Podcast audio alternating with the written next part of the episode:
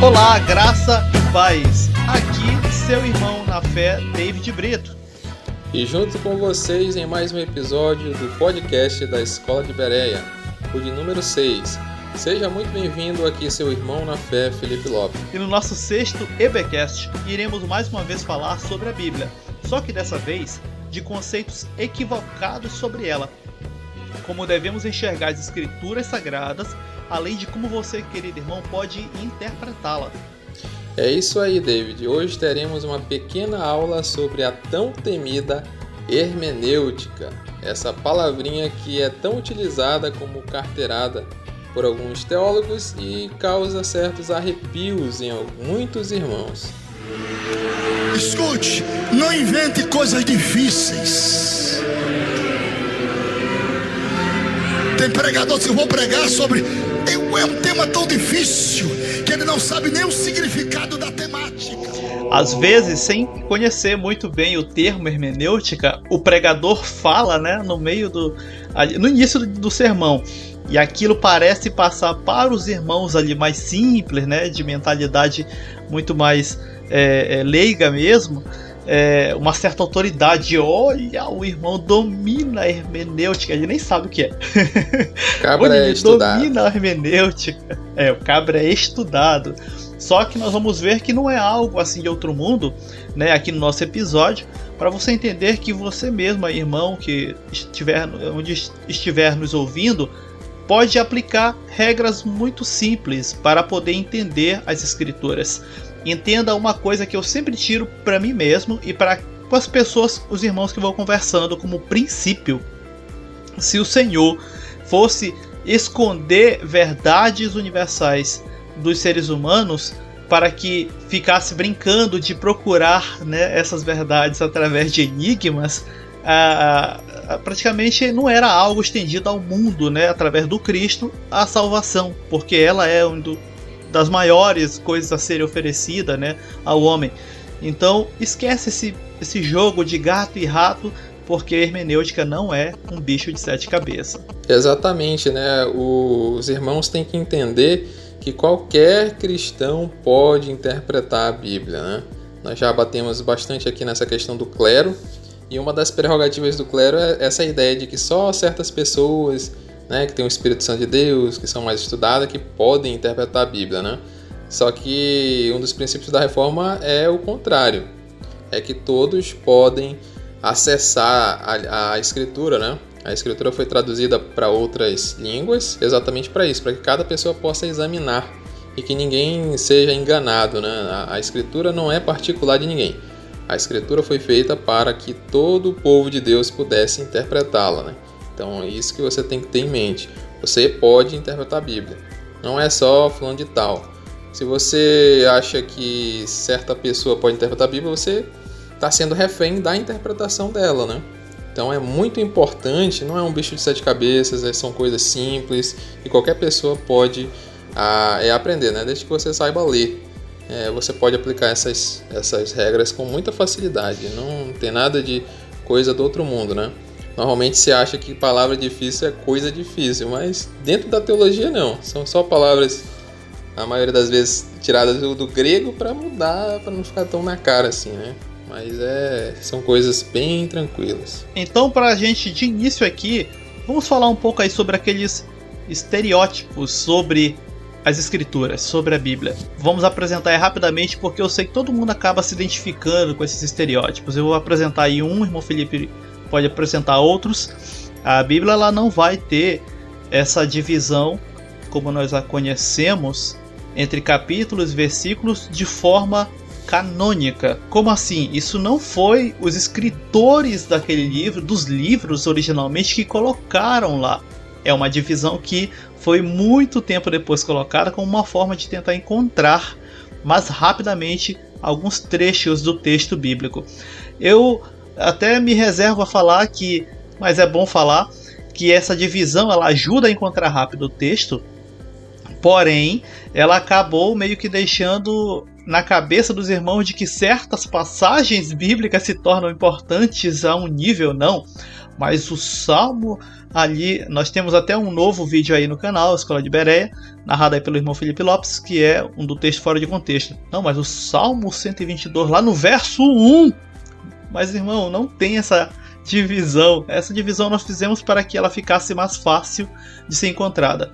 Irmão Felipe Lopes aí nos, nos traga aí algumas informações sobre essa divisão bíblica dos capítulos, versículos. Essa divisão ela é bem nova, né? É, a primeira pessoa que dividiu em capítulos, na verdade, é a divisão que nós temos, né? Muitas pessoas se propuseram a dividir ela em capítulos, mas essa que nós temos hoje, ela foi feita pelo clérigo inglês Stephen Langton. E isso lá no século XIII, né? Ele é, acabou se tornando o arcebispo da Cantuária, que para quem não sabe é, um, é o, digamos, líder maior da igreja anglicana. E, ou seja, muito tempo depois, né? Nem os, os, apóstolos não, não escreveram a Bíblia com essa divisão, né? Por isso que a própria citação do Antigo Testamento, é, segundo escreveu o profeta Isaías, Jeremias, está escrito em algum lugar, né? Porque não tinha, ninguém citava Isaías, capítulo tal, versículo tal, né? E a divisão em versículos muito mais 300 anos após, né? Por um impressor francês chamado Robert Stienne, ou Stian, né, se o meu francês estiver correto. Foi ele que dividiu ela em versículos, ou seja, aí durante mais de 1300 anos nós não tivemos essa divisão, né? E isso, como você falou, tem coisas boas, né? E também tem coisas ruins, porque normalmente a pessoa decora só aquele versículo, né? Fora do contexto. Então, até é, hoje o, o, episódio vai servir para a gente saber interpretar cada texto dentro do seu contexto. Uma coisa que, é, que eu acho interessante desses estereótipos sobre as escrituras, sobre o, bíblico, sobre a, o cânon sagrado, é que as pessoas elas usam a Bíblia como um horóscopo, de fato, né? Até é bom pontuar isso, que é outro estereótipo, estereótipo eu acho que é o mais escrachado aí no meio evangélico. E e não só como horóscopo no sentido de folheá-la aleatori aleatoriamente, né, para ler uma passagem para ver como é que vai ser o dia, se o Senhor vai abençoar aquele dia. Por exemplo, é muito comum nós vermos a frase: a pessoa está compartilhando ali, né, uma situação difícil que ela está passando e alguém diz: ore ao Senhor, ore, lê a Bíblia e vamos estar lá no culto lá que nós vamos estar tá orando junto. Irmão, só o ato de você pegar a sua Bíblia e ler simplesmente não influencia em nada, né? nem para bem nem para mal. Há crentes que têm essa, essa mentalidade que, por mais que ele não faça da sua Bíblia a, famosa caixinha de promessa de aleatoriamente abrir um texto e ler né, no início do dia, às vezes ali naquele chamado devocional e tudo, nós vamos ter ainda um EBcast falando sobre esses pequenas rituais aí, né, que os cristãos fazem, enfim, jejum, é, é, culto doméstico, enfim. E e ele, o cara, a pessoa acha, o cara acha que ele simplesmente pelo ato de ter lido as escrituras, aquilo vai contribuir para ele para algum bem. Irmão, só porque eu peguei o meu apostilão, eu li ele, isso não quer dizer que eu vou passar naquele concurso público que eu tô querendo. É, há uma, um esforço muito maior para além disso quando eu pego aquele material, no caso as escrituras, quando eu pego as escrituras para que eu, eu tire algum proveito delas, correr os olhos sobre as frases e as letras não ativa bem, benção, maldição nenhuma sobre você. Exatamente, né? Alguns utilizam a Bíblia como se fosse um mero instrumento de culto, né? Você leva ali a sua harpa, a sua Bíblia, porque tem que levar, as pessoas têm que ver você carregar ali enquanto você vai para a rua, né? E você só usa no momento que o pastor vai ler a leitura oficial, algum irmão lê algum versículo, você vai conferir e não lê ela durante uh, o estudo, né? Que a gente sempre fala, ler não é estudar, né? Então o importante é o estudo, você compreender o que está escrito, não só você usar para ler um versículo ou outro ou achar que é, a leitura é, é um sim, mais um rito evangélico, né? mais um rito religioso. Ah, eu preciso orar, eu preciso ler a Bíblia, eu preciso fazer alguma outra coisa. E essa leitura é simplesmente passar os olhos sobre as páginas e pronto. meu dia está abençoado porque eu li um salmo qualquer, não entendi nada, não sei o contexto daquilo, né? É, só recebi aquela bênção, disse amém, eu recebo e tá abençoado meu dia. E é, o outro ponto que a gente gostaria de destacar é que a Bíblia deve ser lida de forma clara antes de ser interpretada, né?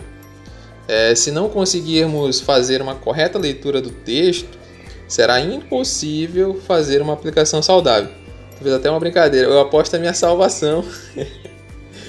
se você vai conseguir fazer uma leitura saudável, porque antes da interpretação, antes da aplicação do texto, é necessário fazer uma leitura correta. Né? Eu sempre digo, a Bíblia ela foi escrita através de texto, através de texto que o Senhor é, quis passar a sua mensagem diante. Se fosse através de áudio, né? Se todo Jesus viesse trazendo o CD do céu, né? Seria necessário o estudo de quê? Da, das ondas sonoras, da entonação, né? Tu que trabalha mais na parte do áudio, né? Ondulações, fonologia, é, timbres, da fonologia. E a gente ia estudar essas regras, né? Como ele decidiu escolher é, se revelar através de um texto, a gente tem que estudar o quê? Pontuação, gramática, significado, né?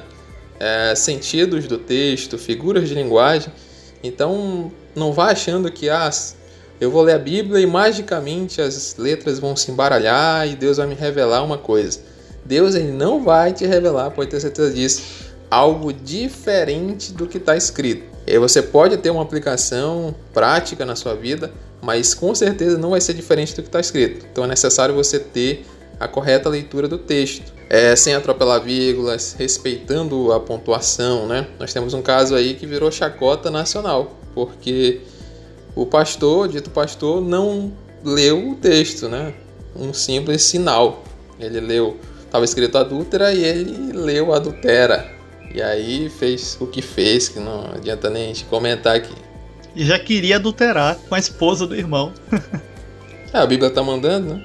E aí vem o problema, né? A leitura errada não vai resultar numa interpretação correta, uma aplicação correta. Vai ser errada também. É muito comum, infelizmente, esses estereótipos e tem irmãozinhos que, por não admitirem uma leitura um pouco é, dificultosa por uma, por uma falta realmente de alfabetização, de conhece todo o contexto do nosso país aí, com as gerações até mesmo dos nossos pais, nem são duas gerações atrás, é dos nossos pais mesmo, e que infelizmente se esconde atrás de uma espiritualidade para não admitir essa pequena falha. Irmão, se você que está me ouvindo agora, né, o áudio é bom, mas ler ainda é essencial, até para se pegar um ônibus, né?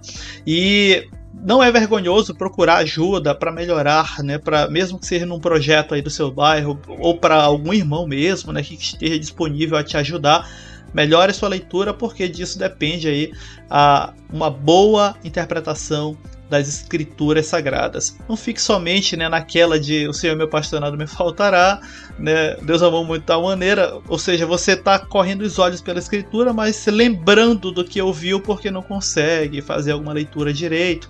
Irmão, não é nenhum demérito, não é vergonhoso procurar ajuda para poder melhorar né, a sua alfabetização e assim fazer uma leitura melhor. É, e falando nisso, é bom falar sobre essa parte de escrita, como o irmão Felipe muito bem colocou, o Senhor se revela através do escrito ali do texto. Mas o crente ele também tem outro estereótipo forte. Não, tá lá e agora. Aí ele fica batendo cabeça como é que ele vai aplicar aquilo para ele. Porque disseram lá no Velho Testamento uma parte para fazer assim, assim, situação tal. E ele fica querendo como é que ele aplica aquilo, porque ele não consegue imaginar aquela trecho bíblico se aplicando a ele na nossa conjuntura atual, o mundo moderno, o mundo como ele é. Irmão, não é porque está escrito lá nas escrituras que é para nós tudo. Eu sei que tem nesse momento crente, né? Levantando e arrepiando os cabelos. Mas é uma verdade, irmão, que está me ouvindo.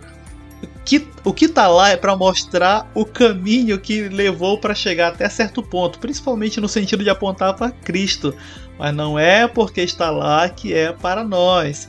Muita coisa do que está escrito vai estar ali porque precisa se mostrar todo o processo e o caminho que foi e que o Senhor, agindo ali, levou até ele revelar no, no ápice, no clímax dos tempos, na plenitude dos tempos, Jesus, né, como homem, o Cristo, o Filho de Deus.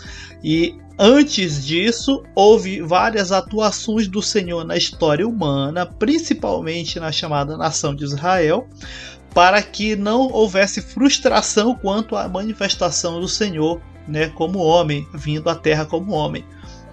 Então, muita coisa que você vai ver ali, que a nação de Israel fez, não é para nós fazermos. Calma lá. Ninguém vai sair pegando espadas e tomando terra de ninguém na base da espadada, tá?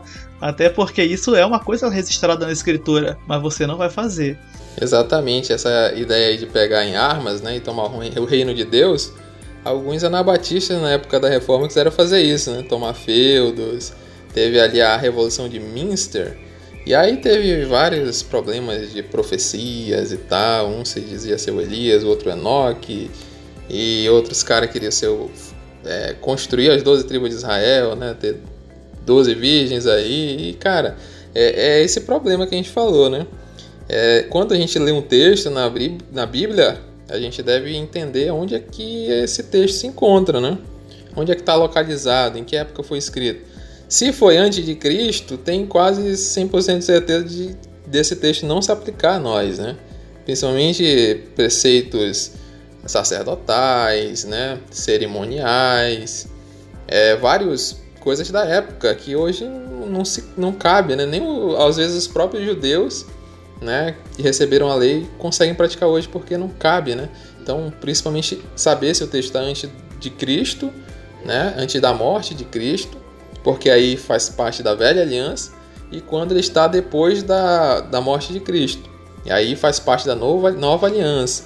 É um escrito, às vezes, apostólico, é um, um mandamento né, da nova aliança que os apóstolos receberam de Cristo. Né? E entender o objetivo do texto. Eu posso usar um, um, um exemplo bem prático. Se eu abrir, por exemplo, um, uma passagem que diz: Vós, mulheres, fazer isso, isso, isso e aí, eu devo aplicar ou não a mim? Né, que sou homem? Eu, fica óbvio que não, né? Não tem como eu aplicar. É a mesma coisa que eu olhar lá para o povo de Israel numa época distinta e querer, não, ah, eu sou o povo de Deus, eu, né, e tal, e eu vou fazer também.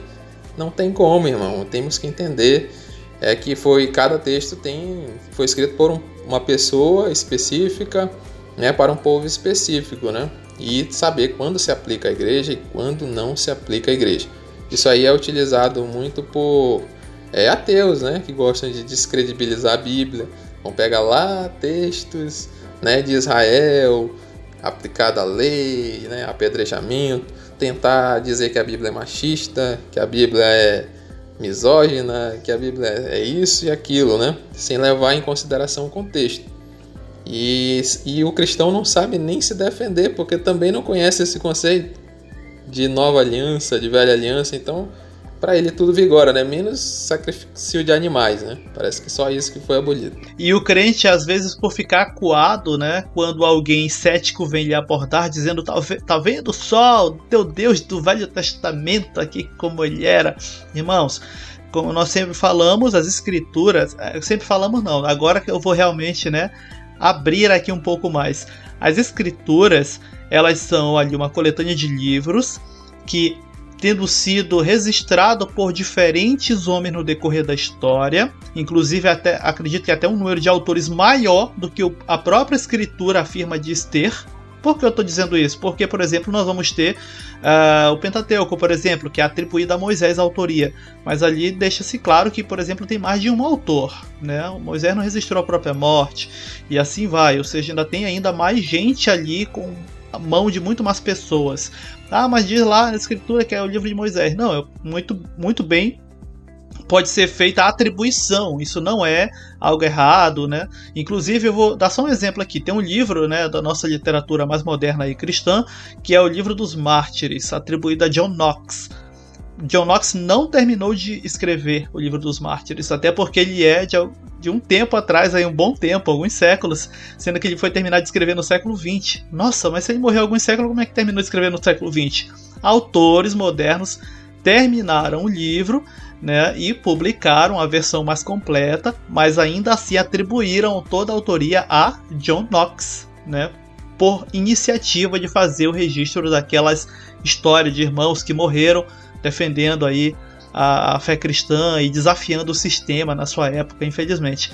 Tem coisas ali, né, que foi escrito para mostrar como Deus agiu naquela situação com determinado povo, inclusive, nem sempre é com a nação de Israel, né? Tem outros povos ao redor, certo? Ou seja, mas não quer dizer que você tem que pegar para si e aplicar na tua igreja.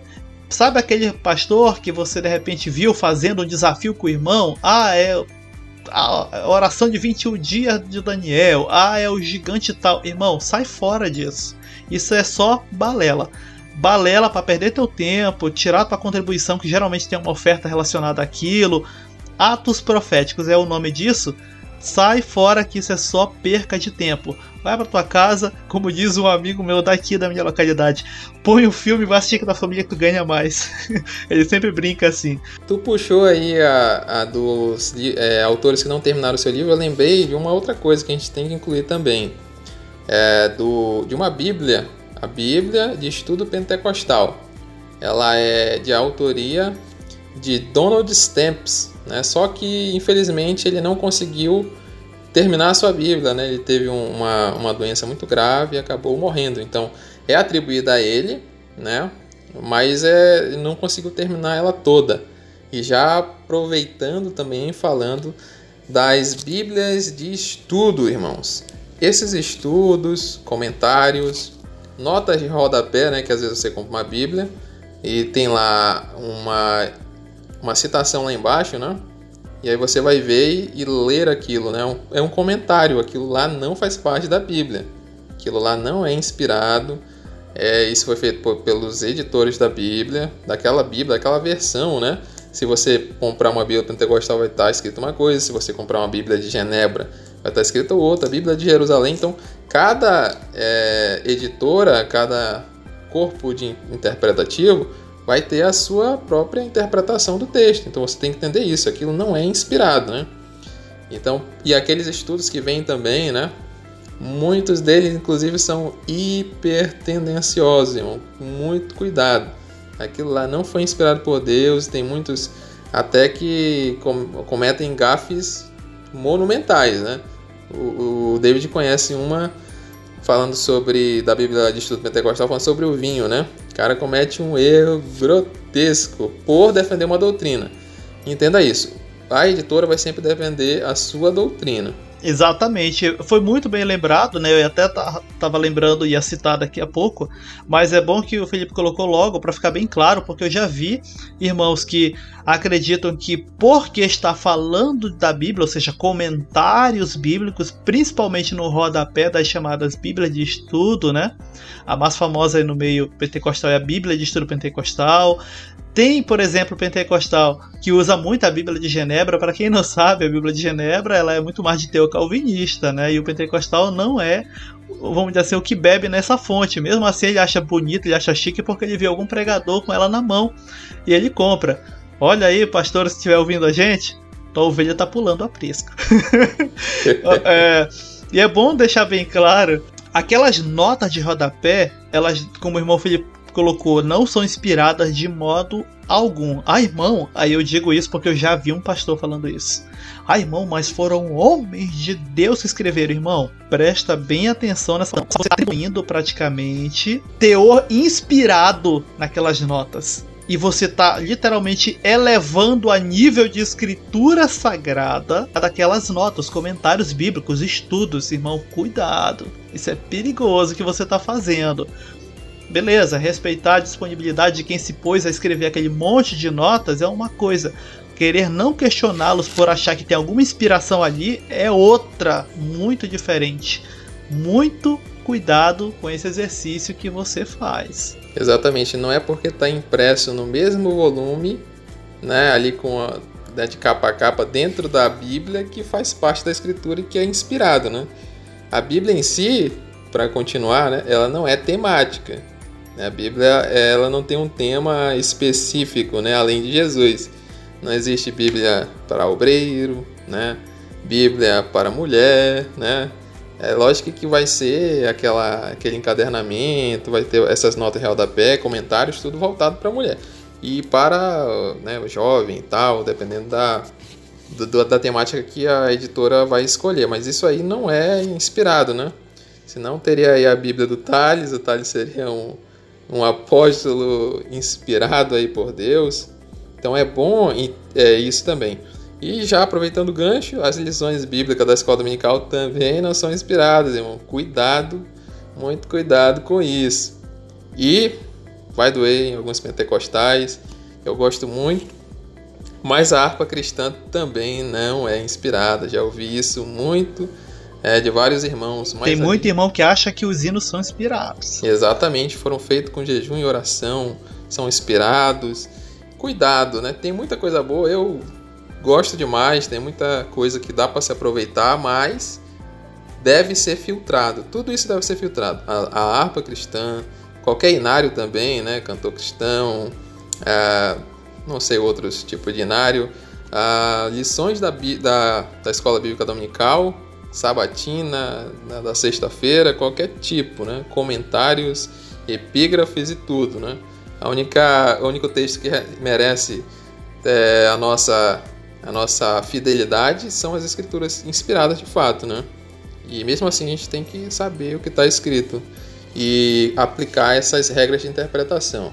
Porém, todavia, outro sim, o povo não conhece a palavra e come, come gato por lebre. Então o povo não está sustentado, o povo está empanzinado barriga grande e perna fina. Para ajudar aí os nossos irmãos a dar aquela interpretada melhor então nas escrituras, porque eu sei que depois de, desses questionamentos, alguns irmãos aqui que nos ouvem podem estar se perguntando: e aí, irmão, como é que eu faço então? Desse jeito eu já não quero mais, né? Conheço um irmão que ele fica logo, como diz o pessoal aqui no norte, amuado e não quer mais também brincar. Não, irmão, tem algumas regras bem simples, inclusive, que podem te ajudar a fazer uma leitura saudável e uma interpretação ali também correta das escrituras sagradas. E você vai perceber que, inclusive, nem é essa complicação toda que às vezes é, é te apresentado de cima do púlpito.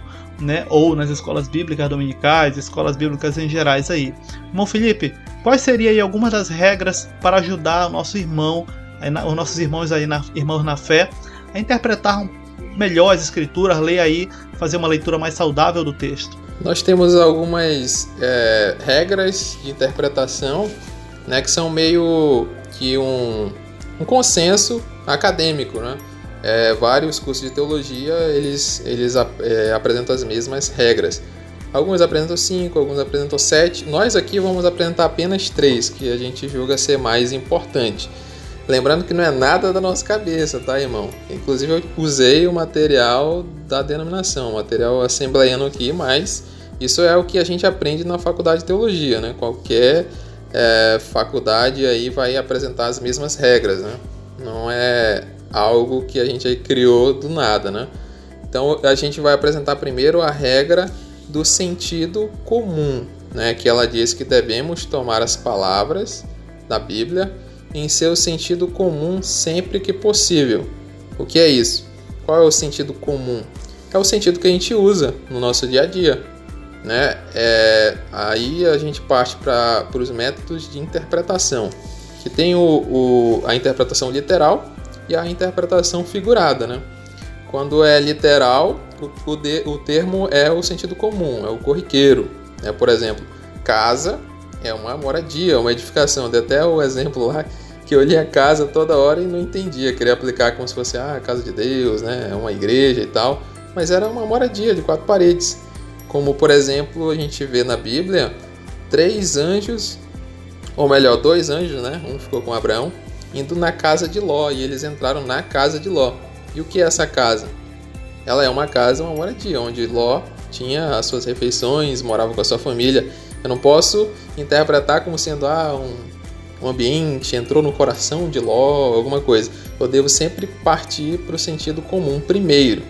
Depois se não tiver né, é, sentido uma interpretação literal, aí sim eu posso partir por uma interpretação é, figurada, né?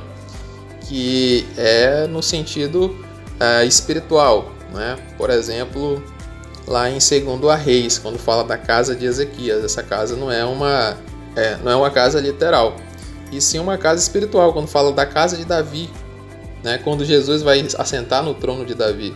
Não é um trono físico, né? até porque o trono de Davi já foi destruído, então é um trono no sentido figurativo, né, de poder, de domínio. Então é, é bom a gente entender a diferença quando é, eu devo levar ao pé da letra né, e quando eu devo interpretar de forma figurada. As parábolas, por exemplo, são uma interpretação completamente figurada. Não posso levar ao pé da letra e, ah, não, pensar só na, na historinha que Jesus está contando.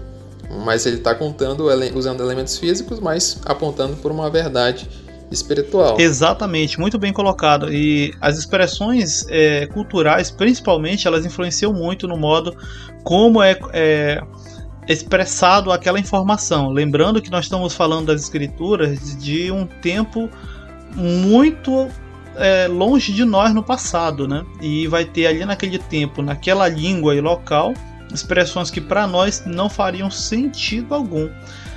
Antes de fechar essa parte e irmos para a próxima regra, só um exemplo. Nós vamos ter, por exemplo, no livro de Cantares, aqueles elogios que a, é, Salomão tece à sua amada, e que são elogios que para nós não se encaixariam mais na sociedade falar para uma mulher.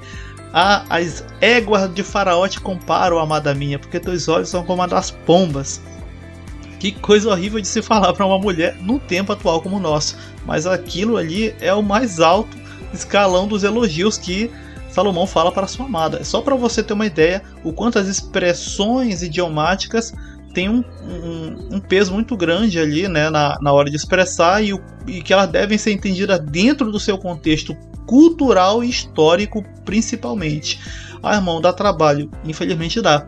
Infelizmente dá, e contexto cultural e histórico dá trabalho, mas é necessário para se compreender o que era que aquela pessoa, o autor, queria passar com aquela expressão. A gente pode falar também dos hebraísmos, né? O que são hebraísmos? São expressões idiomáticas do próprio povo hebreu, né? Algumas a gente consegue acompanhar, né? A gente tem como interpretar, né? Porque, por exemplo, se eu pegar uma, uma expressão 100% brasileira, sei lá, dar como espurros na água, é, é tipo tirar o cavalinho da chuva, tenta explicar isso para um americano o que, que é. O cara vai traduzir ao pé da letra e não vai entender, né? No hebreu, no, no hebraico também tem esse tipo de expressão. Por exemplo, a palavra aborrecer que a gente acha na Bíblia, né? O que é aborrecer pra gente? Ah, é irritar alguém. Então, Jesus manda, por exemplo, aqui que não aborrece pai e mãe, né, não é digno de ser meu discípulo. Só que dentro da cultura hebraica, aborrecer é você ter uma escolha, né? Você preferir uma coisa e em relação a outra. Por exemplo, Jacó tinha duas mulheres, né? Ele amava Raquel e aborrecia Lia. Não é que ele odiava, batia nela, né? Fazia tudo para irritar ela, não, que ele preferia Raquel entre, entre todas as suas esposas ali. E a outra expressão ali, que é usada também, por exemplo, nas peregrinações no deserto, né? É cingir os lombos. Né? Cingir os lombos é o que? Colocar um cinto para nós não tem quase que peso algum. Mas para eles é se preparar para um compromisso.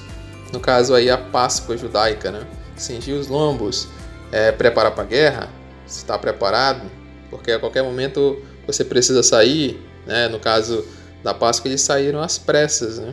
Então essa, esse é um hebraísmo que só faz sentido quando a gente entende a, a cultura hebraica e o seu e, o seu, e as suas gírias, né, digamos assim. Uma outra regra aí, bem comum também, é a chamada regra do conjunto da frase, bem importante para ajudar aquele que está lendo as escrituras a interpretar bem melhor o texto. Nós vamos ter aí o seguinte: é sempre bom dar uma olhada em cada sentido aí dentro da frase, porque esse sentido ele tende a mudar, a famosa polissemia da palavra, né? fazendo com que esta palavra acesse novos significados conforme a frase onde ela está. Né? Vamos aí colocar só como exemplo um, uma frase bem famosa ali, Mateus 27, 25. Caia sobre nós o seu sangue e sobre nossos filhos. Não é que cairia meio que uma chuva de sangue, parecendo aquelas cenas de filmes de terror, né, onde sempre alguém é morto e banha pessoas ali com sangue. Não era isso. Mas se você for olhar ali a frase, a palavra sangue em si, ela está adquirindo um sentido de culpa, né? Já que estava ali o governador romano Pilatos temeroso de matar aquele homem, ele simplesmente assume para si a culpa, dizendo: é, mata logo que caia sobre nós né, o, o seu sangue, ou seja, é, nós assumimos essa culpa. É isso que praticamente as pessoas ali falavam ao usar a palavra sangue.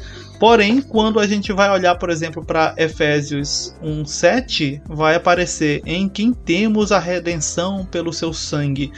E temos a redenção pela sua culpa? Claro que não. Se nós formos olhar aí né, o conjunto da frase toda, onde a palavra sangue está, nós vamos ver que aí o sangue vai estar falando sobre a morte de Cristo, essa morte que foi expiatória para nós, aqueles que creem em seu sacrifício. Outro sentido bastante comum, palavra aí comum do, do conjunto da frase, porque Deus amou o mundo de tal maneira que enviou o seu Filho unigênito, né, João 3,16, bem famoso. Aí alguém diz assim mesmo, nossa irmão, mas aí diz no outro texto, eu já vi uma pessoa fazer esse questionamento para mim, mas aí diz que a gente não deveria amar o mundo. E Jesus amou o mundo. É porque Jesus pode, nós não. Infelizmente eu já ouvi esse questionamento dessa forma mesmo. Não, é porque a gente sabe muito bem que a palavra mundo ali, ela está se referindo à, à raça humana, né? Deus abrangeu o mundo, a humanidade, né, através aí do seu filho. Mas quando nós vamos ver, por exemplo, João 16:33, tendes bom ânimo, eu venci o mundo, Jesus falando ali. Jesus não é aquele Jesus venceu a humanidade, né? Jesus já agora, a palavra mundo nessa frase vai adquirir uma, uma nova, vai acessar, como eu sempre falo, vai acessar um novo significado. Ela vai estar se referindo às tentações. O Senhor Jesus venceu aquilo que nós mesmos não tínhamos conseguido até então como homem, e ele como homem assim conseguiu vencer, né? No sentido agora o um mundo de tentações. É isso aí. Essa segunda regra aí da hermenêutica, né, que a gente colocou como segunda, é, fala do sentido da frase, porque como a gente falou, né, a Bíblia não tem em si o, a divisão de versículos e capítulos, né, a, a de versículos no caso. Eu já vi alguns pastores falando, né, que é da regra do contexto, que é a próxima, que você tem que ler o versículo anterior e o versículo posterior. Isso já ajuda muito, né? Mas é no sentido da frase, né? Da frase porque às vezes a divisão de versículos ela vai pecar em alguns, algumas partes, né? Como a gente falou. Tem um, o lado bom de achar o versículo quase que na hora, mas o lado ruim é que às vezes a gente para por ali, não, não tem mais nada, e às vezes cortou e, e até o capítulo, né?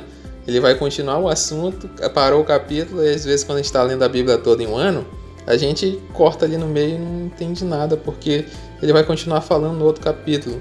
Então por isso que é bom a gente a gente ver todo o contexto, que é a terceira regra, né? A regra do contexto, que é necessário tomar as palavras no sentido indicado pelo contexto. O que é contexto? É aquilo que cerca o texto, né? É, como a gente falou no nosso primeiro episódio, a Bíblia não é um monte de uma salada de, de palavras por aí que alguém sorteou e saiu isso, né? Não, todo livro tem o seu objetivo, todo é, tema né, tem também o seu objetivo, tudo, toda palavra está ligada à frase, né? A primeira regra é a palavra, temos que entender o que é a palavra, depois temos que entender a frase, né? E também o seu contexto né, as ideias que cercam o nosso objeto de estudo. Né? Ele que vai dar o sentido, tanto a frase quanto o seu contexto. Né? Se eu pegar sangue, como a gente citou, né? se eu pegar a palavra caminho, olha só o campo semântico dessa palavra, né? Não só no hebraico, no grego, até no inglês, né? A palavra way, você que é professor de inglês, aí tem uma polissemia gigantesca, né? Se a gente for interpretar tudo da mesma forma, a gente não vai nem conseguir entender, né? É aí, como a gente sempre diz, né? Todo texto fora de contexto é um pretexto para uma heresia. Tudo tem que ser levado de acordo com o seu contexto. Tem um, tem um versículo muito utilizado que é destacado dentro de um contexto gigantesco, que é o famoso Filipenses 4,13, né? tudo posso naquele que me fortalece. Aí muita gente, ah, não, eu posso tudo, né? Eu sou um super-homem. Aí tem os coaches gospel agora, né? Que é outra coisa que tá pegando pesado. E aí o cara acha que pode tudo e, a Bíblia dá essa autoridade pro cara, né? De determinar bens para sua vida, que tudo vai ser bom, eu posso, né, mandar nos outros porque né, eu sou super poderoso. Mas se a gente analisar o contexto, né, o versículo 11 e o 12, a gente percebe que Paulo está falando sobre estar abatido, sobre fome, sobre necessidade, o oposto do que a maioria acha, né? Ele quer passar o sentido de que ele vai passar por todas as coisas é, boas e ruins, né? Ele sabe, ele tem experiência com aquilo, né? Ele pode todas as coisas, né? Fome, fartura, abundância, privação, né? Ele sabe andar na estrada, ele sabe andar pelos mares, ele sabe escalar montanhas, ele sabe andar de, de burro lá, de carroça, e sabe passar por tudo.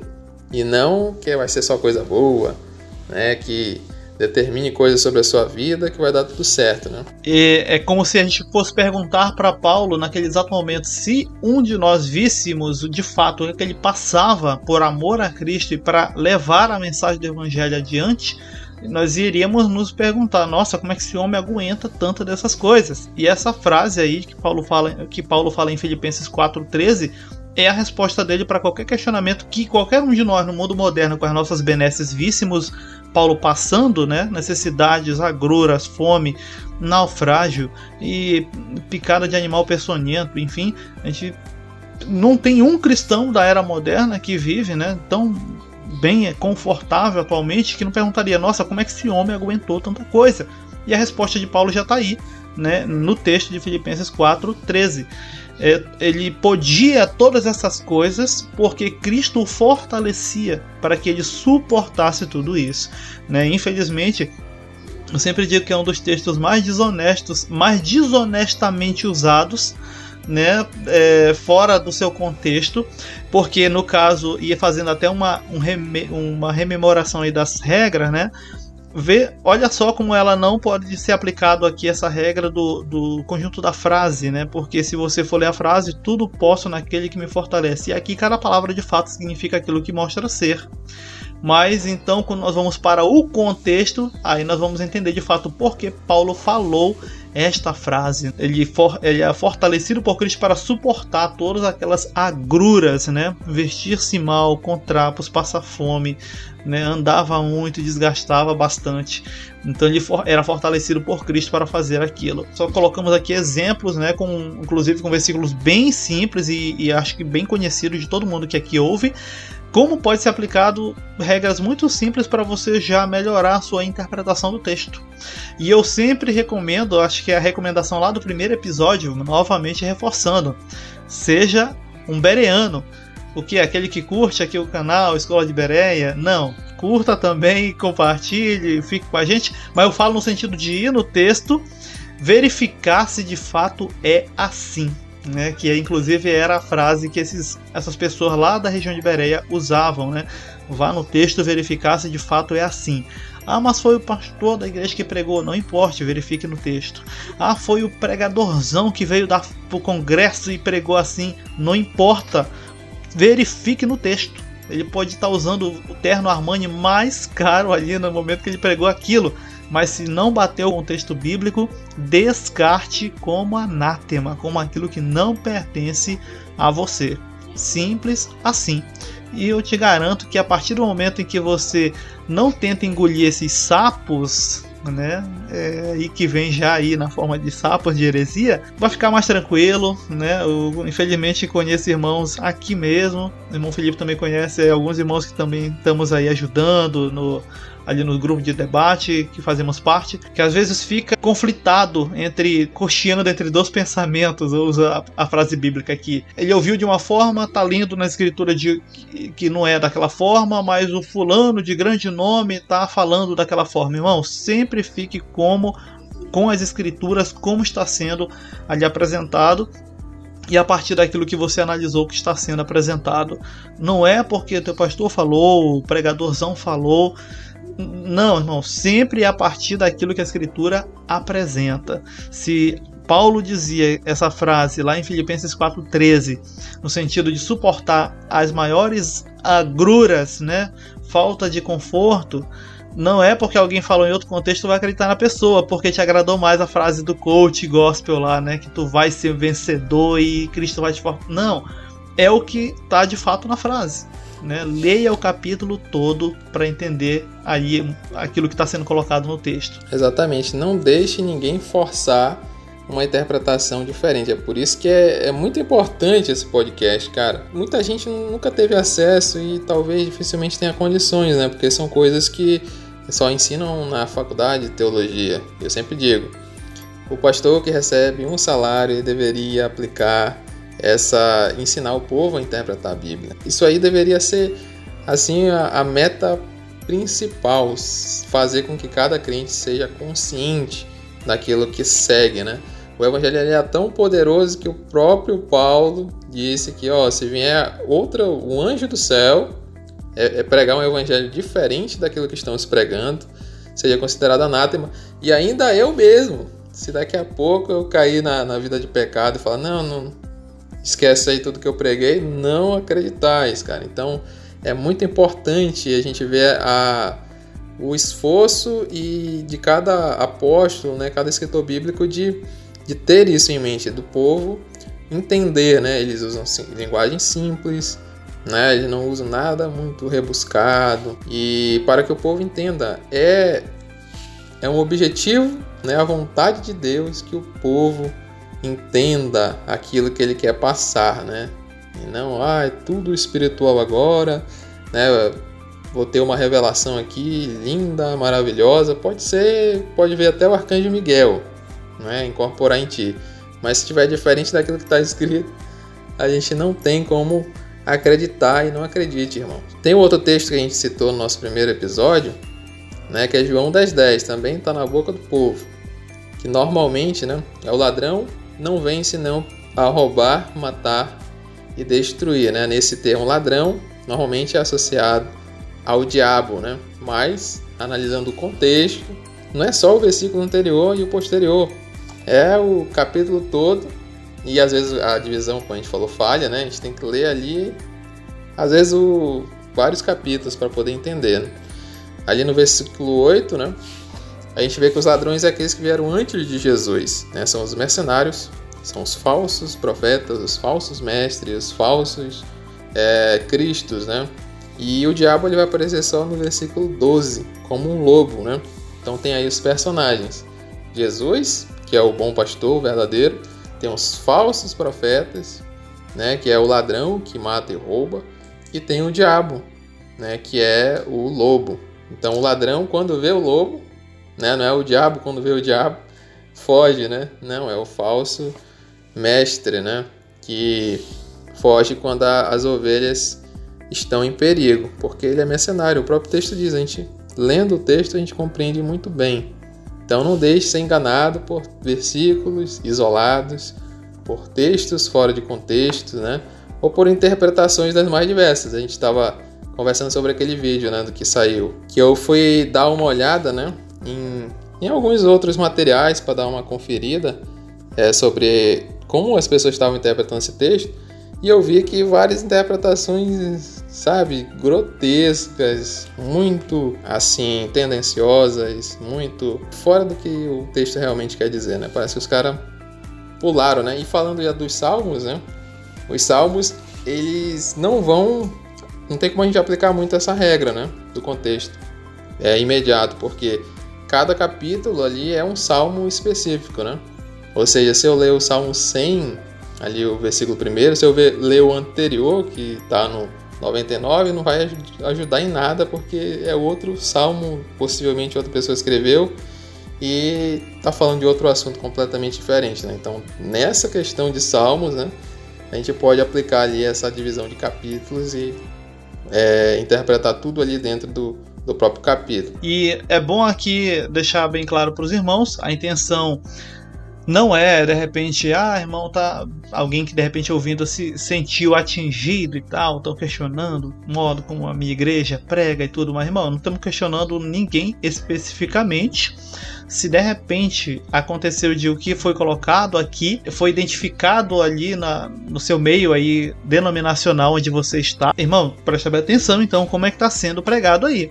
Porque o que nós apresentamos foram apenas regras as mais simples, inclusive e se aonde você está congregando, sendo ensinado, não está passando nem nesse crivo que nós apresentamos aqui, que é o mais simples, eu te aconselho seriamente em você prestar bem atenção onde você está frequentando. Pode ser que não queria estar exagerando, mas não estou. Pode ser que você esteja apenas perdendo o teu tempo nessas reuniões onde simplesmente não estão ensinando o básico né, das escrituras sagradas. E como nós, eu gosto sempre de reforçar, o que nós fazemos, vida cristã, isso é coisa séria, irmão. Isso não é clubismo, isso não é algo assim porque é legal, tá junto com a galera, porque é legal indo para a lanchonete depois de culto com a galera. Não, isso não. Esquece isso aí. Isso é coisa de gente infantil.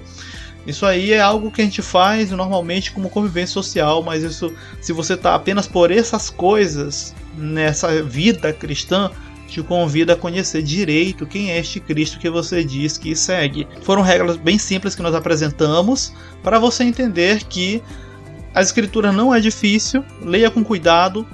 Todo mundo acredito que tem alguém mais próximo ali que pode ajudar. É, eu vou fazer essa recomendação, mas também eu te digo o seguinte: Presta bem atenção também quem é essa pessoa. Ela é alguém que de fato está interpretando de modo honesto as escrituras ou é alguém que está ali, é, vamos dizer assim, como um, um soldado da denominação, a ponto de sempre arregimentar mais um para a sua denominação? Porque, infelizmente, a gente vê muito tipo de gente que ele é bom ok, localiza até um texto rápido, mas ele quer te arregimentar, ou seja, fazendo proselitismo puro e barato. Ele quer te arregimentar para dentro da denominação dele, para dentro da congregação dele, né? E para isso ele desonestamente torce os textos bíblicos inclusive de modo até descarado. Ele sabe, ele sabe que não é daquela forma, mas só para ganhar o debate ele faz assim, para ganhar o debate a favor da visão teológica dele.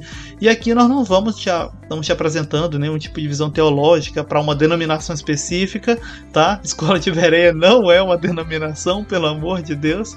É só para podermos colocar para você como as escrituras sagradas Verdade. podem né, ser interpretadas por você aí, é, irmão ouvinte que está nesse momento nos ouvindo. E de modo bem simples serem analisadas, você se alimentar de verdade. Inclusive o título desse episódio, né? É, é para que você deixe de usar a Bíblia como mantra né, ficar só lendo no devocional da manhã um versículo porque assim o dia vai ser melhor porque você simplesmente leu as escrituras. Não, irmão, não é só ler. Ler não é se alimentar. Se alimentar das escrituras é parar, pegar uma caneta, anotar o que é isso. Mas que palavra é essa? Vai no Google, usa o Google como dicionário a teu favor, mas isso daqui é assim mesmo? Como é a outra versão? Faça isso, seja literalmente uma pessoa chata realmente e você vai ver como as escrituras elas vão fazendo jus à frase que Jesus falou, né? Conhecendo a verdade e assim se libertando de amarras desnecessárias. Tu falou aí de ferramentas, né? São muito importantes também. Dicionários, livros, né? De, de, de alguns autores também podem ajudar. Lembrando que você deve peneirar também as palavras, né? Nós temos a internet aí como uma excelente ferramenta de pesquisa. Pesquisa como o texto é, é, interpretado, por exemplo, em outra denominação. Ah, não, eu vou ficar ali, eu já, já vi esse, esse conselho também. Irmão, pesquisa na internet, mas é da teologia fulana de tal, tá? Da nossa igreja. Vê aí o site de um irmão. Meu irmão, se. Essa aí é uma frase tua, né? Se o teu pastor está pregando algo diferente da Bíblia, quem deve mudar é o teu pastor e não a Bíblia, né? Então, se outra pessoa tem a interpretação correta, fica com outra interpretação. Né? A gente não pode ser é, clubista a esse ponto de não, ah, tá errada a minha denominação, mas é a minha denominação e eu vou continuar interpretando assim, é certo, aqui que tem os homens de Deus, pronto, acabou-se, né? Então você tem que ver cada texto, né, tem o contexto cultural, né, você tem que entender isso. que os autores da Bíblia, os escritores, eles escreveram muito tempo antes da gente. Alguns, inclusive, vão escrever, relatar fatos que eles não presenciaram, né, que foram ocorrido muito tempo antes deles, né? Talvez, né, vários séculos antes, por exemplo. Moisés ele vai escrever, não vai, não estava lá na hora da criação da, da, da humanidade, né, do, dos céus e da terra. Então é, a gente tem que colocar isso, né, o contexto histórico, né, muitas coisas que eram diferentes. Então cada autor ele vai ter esse cuidado, ele vai usar a sua própria linguagem, né, tem um conceito de inspiração que a gente poderia tocar também, que é muito mal interpretado. Não é um processo de psicografia que a pessoa colocava, vendava os olhos e Deus ia ditando as palavras é, letra por letra, né? Yod, Re, Vav e tal. E, e, os, e eles só iam escrevendo, não, eles usaram a sua própria mentalidade, seu próprio conhecimento, seu próprio contexto, a sua própria sabedoria. O Espírito Santo os inspirou a escrever. Inspiração não é ditado.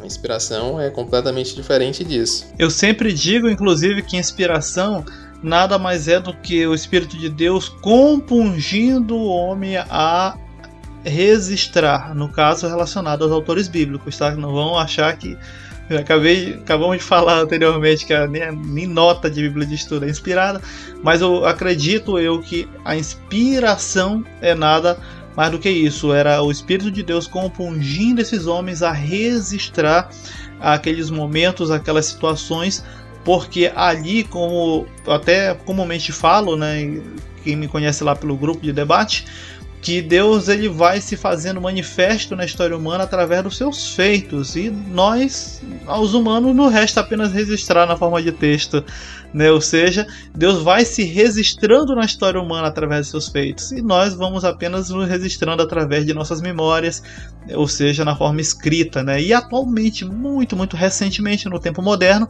através de áudio, de vídeo, mas isso daí eu já não conto porque a maioria da história humana é através dos escritos, que começam lá desde os simples cuneiformes até nem é tão simples assim, né? Desde os cuneiformes até mais as escritas modernas atualmente. Precisa inventar nada, prega simplicidade, tá bom demais. O importante é essa palavra fazer efeito em você e em mim. E é isso, pessoal. Aqui o nosso vídeo encerra por agora. Né? Foram algumas regras apresentadas na hermenêutica, que é a técnica de ir num texto e fazer uma interpretação desse texto, né? Paralela, inclusive, aí a chamada também famosa exegese. E que você possa estar tá aplicando isso de modo prático para se alimentar da palavra. Né? Eu sempre falo, se possível, não coma pela mão né, dos outros.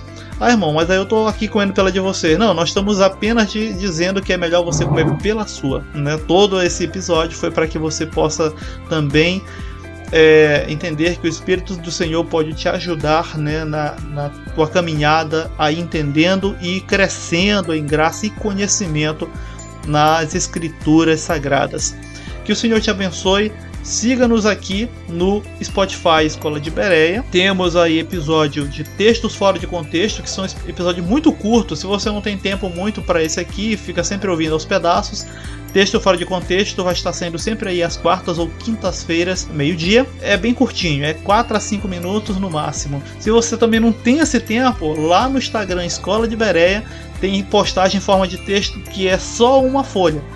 Leu, pronto, bem simples, bem esclarecido. Também no YouTube, deixa aquele like para o algoritmo aí saber que você está dando preferência a esse tipo de conteúdo e, se possível, inscreve-se para sempre estar acompanhando toda vez que lançarmos segunda-feira, às segundas-feiras, nosso episódio do EBcast aqui e também os textos fora de contexto em versão animada aí no YouTube. Agradecemos aos ouvintes e graça e paz. Graça e paz e que Deus abençoe você e toda a sua família até um próximo episódio.